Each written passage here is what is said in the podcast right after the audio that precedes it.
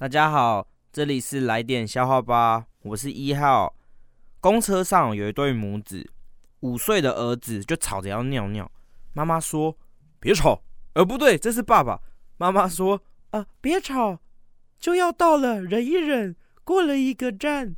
儿子说我不行了啦，可不可以在角落小便？妈妈说要死啊，这么没规矩。说着便打了儿子，不对，他没讲话。说着，他就打了儿子一下。车上的人哦，不免就很同情那个小孩，年纪小啊，尿急但不能忍太久啊。然后儿子就说：“妈，我真的不能忍了啦，不然你张开口，让我尿在你嘴里。”然后妈妈就很生气：“怎么可以？”